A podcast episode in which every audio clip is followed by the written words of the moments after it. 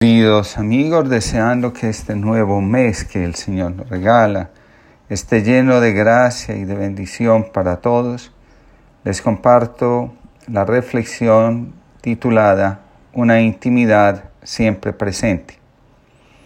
La iluminación es la meta de toda espiritualidad. Se alcanza cuando reconocemos y aceptamos el ser que somos. Al salir del agua, después de ser bautizado por Juan Bautista, el Espíritu vino sobre Jesús y se escuchó una voz que decía, Este es mi Hijo amado. En ese preciso momento Jesús alcanza la iluminación. Alejandro Martínez Gallardo escribe, el sufrimiento ocurre fundamentalmente por no reconocer esta propia naturaleza esencial que es la iluminación. El no reconocer esta naturaleza básica es la ignorancia primordial, la cual se produce cuando la mente percibe el mundo dentro de una dicotomía sujeto-objeto. La angustiante sensación de separación que tenemos, la ilusoria consolidación de un ego o yo individual, y en realidad toda innumerable rueda del samsara son los resultados de este punto básico en el cual la mente se confunde y percibe las cosas como si tuvieran existencia inherente, independiente de sí misma.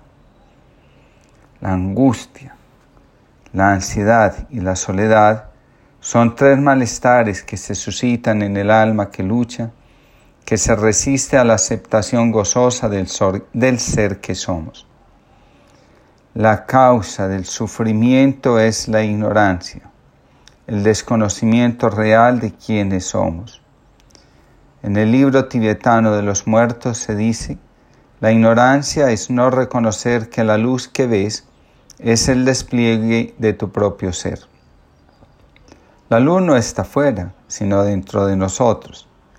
Nuestra luz resplandece e ilumina a los demás cuando dejamos de sufrir, de resistirnos y simplemente nos rendimos ante la vida y aceptamos gozosa y generosamente el llamado que nos hace.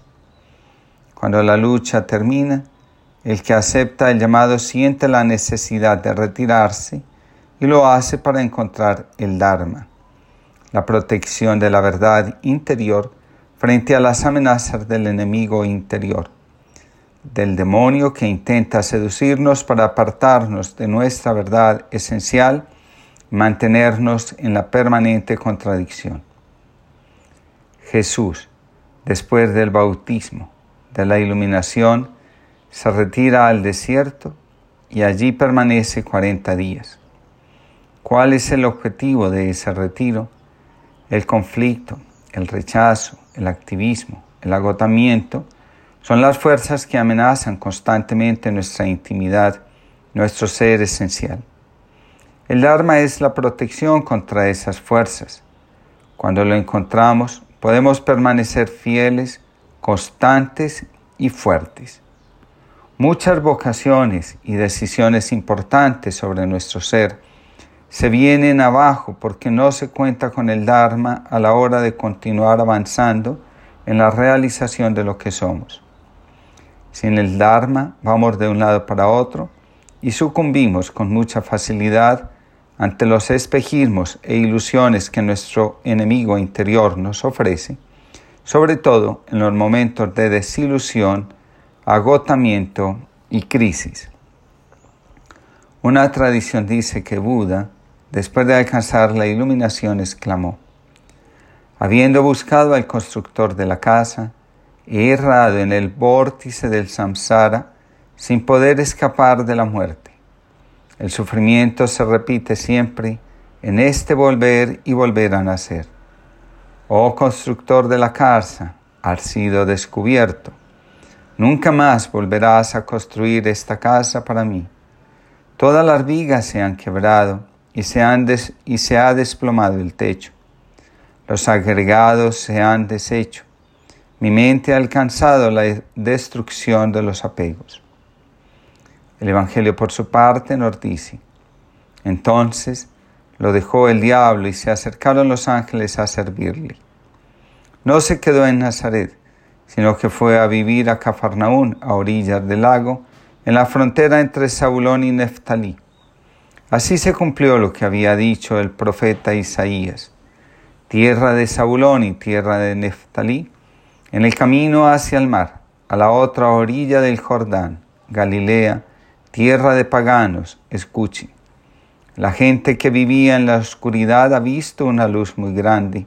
Una luz ha brillado para los que viven en lugares de sombra y de muerte. Desde entonces, Jesús empezó a proclamar este mensaje. Renuncien a su mal camino, porque el reino de los cielos está ahora cerca.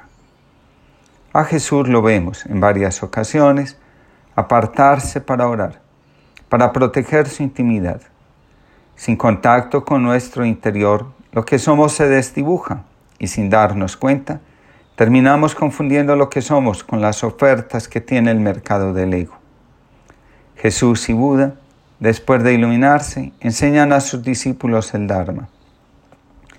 Algo bello ocurre en ambos. Saben que en la medida que sigamos el Dharma, podemos vivir y realizar lo que somos. En todas estas narraciones encontramos que la iluminación no es un acontecimiento único, sino que es el potencial innato de todos los seres.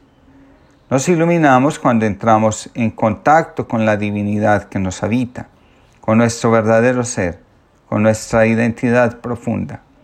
Mientras ese encuentro se da, giramos sobre nosotros mismos, sufriendo y haciendo sufrir a quienes nos rodean.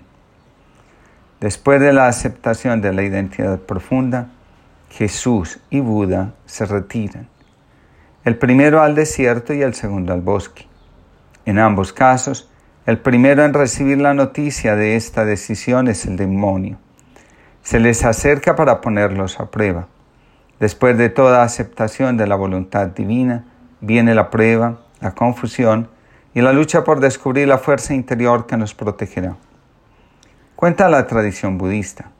Es entonces cuando el Bodhisattva decide no levantarse del árbol Bodhi, ficus religiosa, hasta no poder, hasta no obtener el conocimiento de la causa y la cura de la mortalidad y el ciclo del sufrimiento.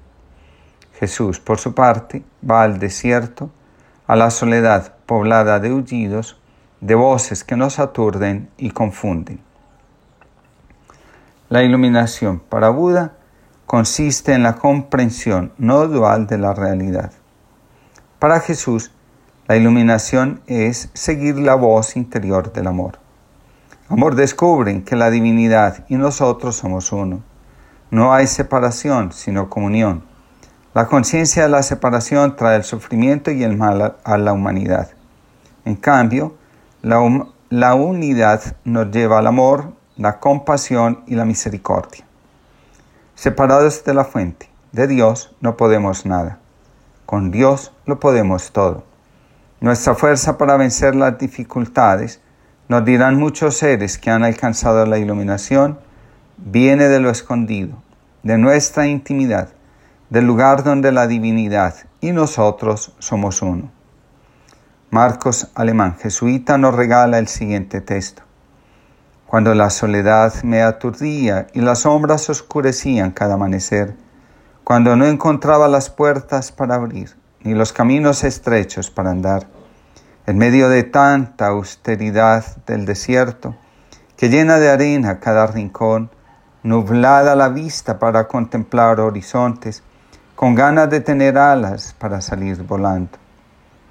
Ahí, justo ahí, estabas presente pequeño gran núcleo de vida y reino, fuerza escondida de tanto manantial, invitándome a una nueva intimidad, propuesta tan cotidiana como eterna, en un exceso de humanidad y de divinidad. ¿Quién soy yo para que me sigas esperando, para que me sigas invitando? Tanta ternura en tanto abrazo. Así meterme de lleno en tu mismo abrazo, meterme de lleno en tu intimidad.